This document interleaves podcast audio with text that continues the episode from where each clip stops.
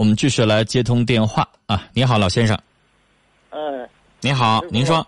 我是陈芳，您别叫老师，叫陈芳就行。您说。哎，我是有点私事啊。啊，您说，您离着那个电话听筒稍微近一点啊。然后，如果还是声音小，您就用手捂着嘴，让声音完全传到听筒里，不往外传。听不着啊，陈峰啊。对，声音有点小，这回好多了。您说。我个人问题，我儿子不小心，我的地跟房子让他给我改成他名了。那不经过您同意，他怎么能改呀？我在外地打工我，不知道。您不知道，房地局就给改了。啊。这种情况下，您可以告房地局。啊。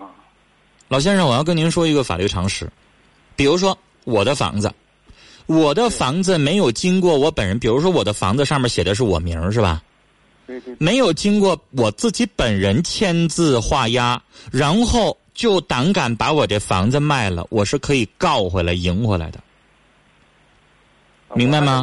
您可以申请他那个变更土地和房子产权无效。我还在外地打工呢。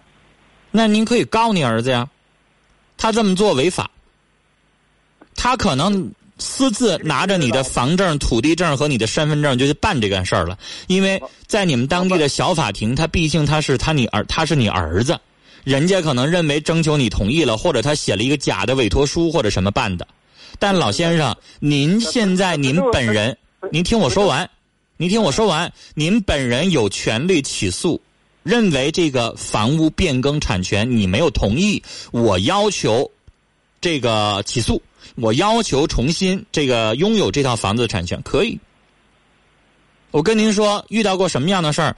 我以前买房子，我买一个二手房，这个二手房啊是一个女的卖的啊，房子名字是她的，但是您知道什么吗？人房地产开发商那个经纪人就提醒我了，要这女的的离婚证复印件，而且还要这个女的离婚之后前夫写一个字据写。我同意谁谁谁转卖这套房子，啊，然后他签个字，摁个手印为什么这样？因为法律规定了，虽然说你俩离婚了，但房子这个东西有的时候可能是婚姻共同财产。人家女方单独给卖了，卖了完了之后，虽然说离婚了，卖了完了之后，哪天那男的又反悔了，又要告，又想要这个产权，到时候我麻烦。所以我要求人男的写一句话，他同意，同意就完了，同意你就可以正当的买了。一般情况下，您知道吗，老先生？如果这个没离婚的夫妻两口子共同去出席才行呢，因为房子有的时候按共同财产算的话，确实麻烦。没有老，没有老。那您这个我的意思，我跟你讲这件事情的意思就是什么？你本人你得同意，你本人不同意那能行吗？那您可以告啊。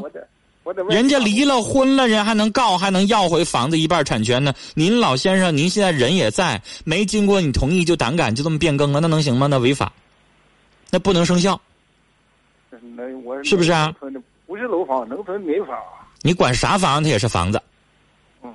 你农村没房还好了呢，那还有地呢。我地地也改了。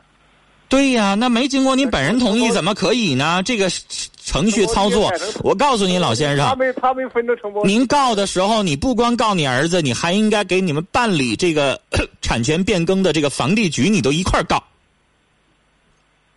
明白吗？这个房地局的操作违法。嗯。啊，你你你你连房地局一块儿告，您去告去吧。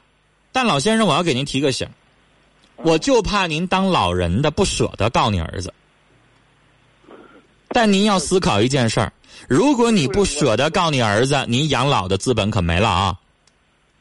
您老人家一辈子攒的地呀、房子可就没了啊。我都六十。还打工呢？对呀，那你说哪天六十七岁，哪天咱来个病躺床上，最后是咋办呢？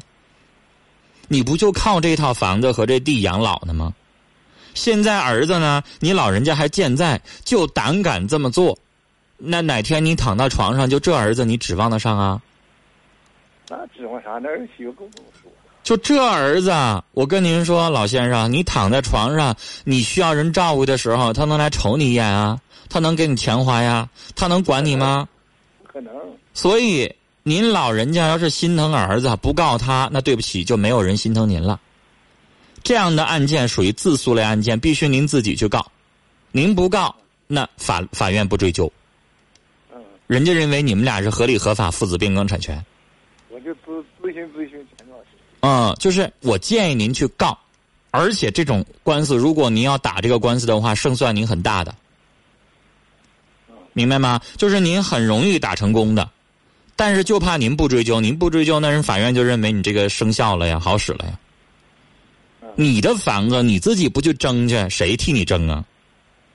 嗯是不是啊？而且这种事儿，老先生，一般情况下，别人听到之后都躲呀。这是你们家务事儿，你跟你儿子呀，手心手背都是肉，人外人跟着谁掺和？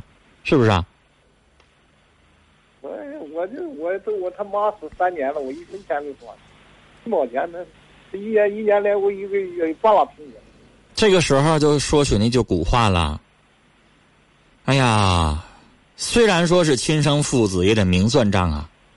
你不明算账，这是你的东西，你儿子现在等于生生的上你兜里边抢来了，偷来了。陈陈芳，我都给他也给他，我是两所房子，房贷我没有房没有房子，就有房身都给他了，那他不就生抢吗？这又又上我这坨了，他妈没了，这又上我我个人有三三间房一个大院，又他又上这改名了。你儿子现在不管你老人家死活，生生的从您的手里边把东西抢过来，然后管你同意不同意呢，反正我抢着了，我可以吃香喝辣，就不管老爹咋样了，他不就这样吗？那您老人家要咽这口气啊？那我这这咋办呢？这玩意儿，您要咽下这口气，那就哑巴吃黄连，您自己有口说不出了，别人谁也没法说啥话，那是你们父子的事儿了。那老先生，您要给我打电话，您想听我的意见，我的意见就是，我建议您争回来。你那儿子要孝顺，你给他多少都行。你那儿子是狼啊，是不是啊？嗯现在是呢，您老人家嘴里边有肉，你想喂给孩子，但现在孩子没等你喂呢，直接从你嘴里边抢走了，他也不让你吃，也不让你活了。你那儿子不是狼吗？是不是啊？您这老人家，您现在身体还硬朗呢，他就从你这直接抢东西。哪天你身体不硬朗了，你你最后你不就得看人家脸色吗？您现在自己手里边要存点钱，您老伴儿不在了，您哪天身体不好了，您把那房子卖了，您拿那钱您自己上养老院去，您照样能过活呀？最后，假如说您什么都没有了，你那儿子，你瞅他脸色那天儿那咋办呢？那日子咋过呀？是不是啊？嗯，您现在挣钱不就是为了自己养老吗？完最后全让儿子看着去了，啥也没剩下，您何苦来呢？替儿子打工，我现在还打工呢。替儿子打工，您还打工吗？还打吗？所以老先生，您这个年纪六十七岁了，一定为自己去考虑，要不然没人心疼你，好吗？嗯，哎，跟您聊到这儿啊，我希望您这件事情去追究到底，然后为您自己的老年生活谋自己应该有的东西。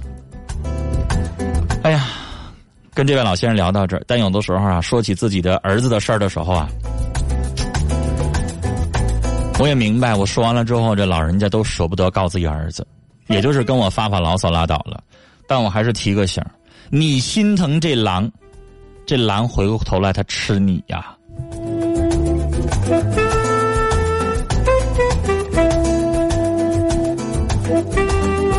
无与伦比的美丽说：“不经过父亲的同意就把房子改了，生了这样的儿子，真是父母伤透心呐。”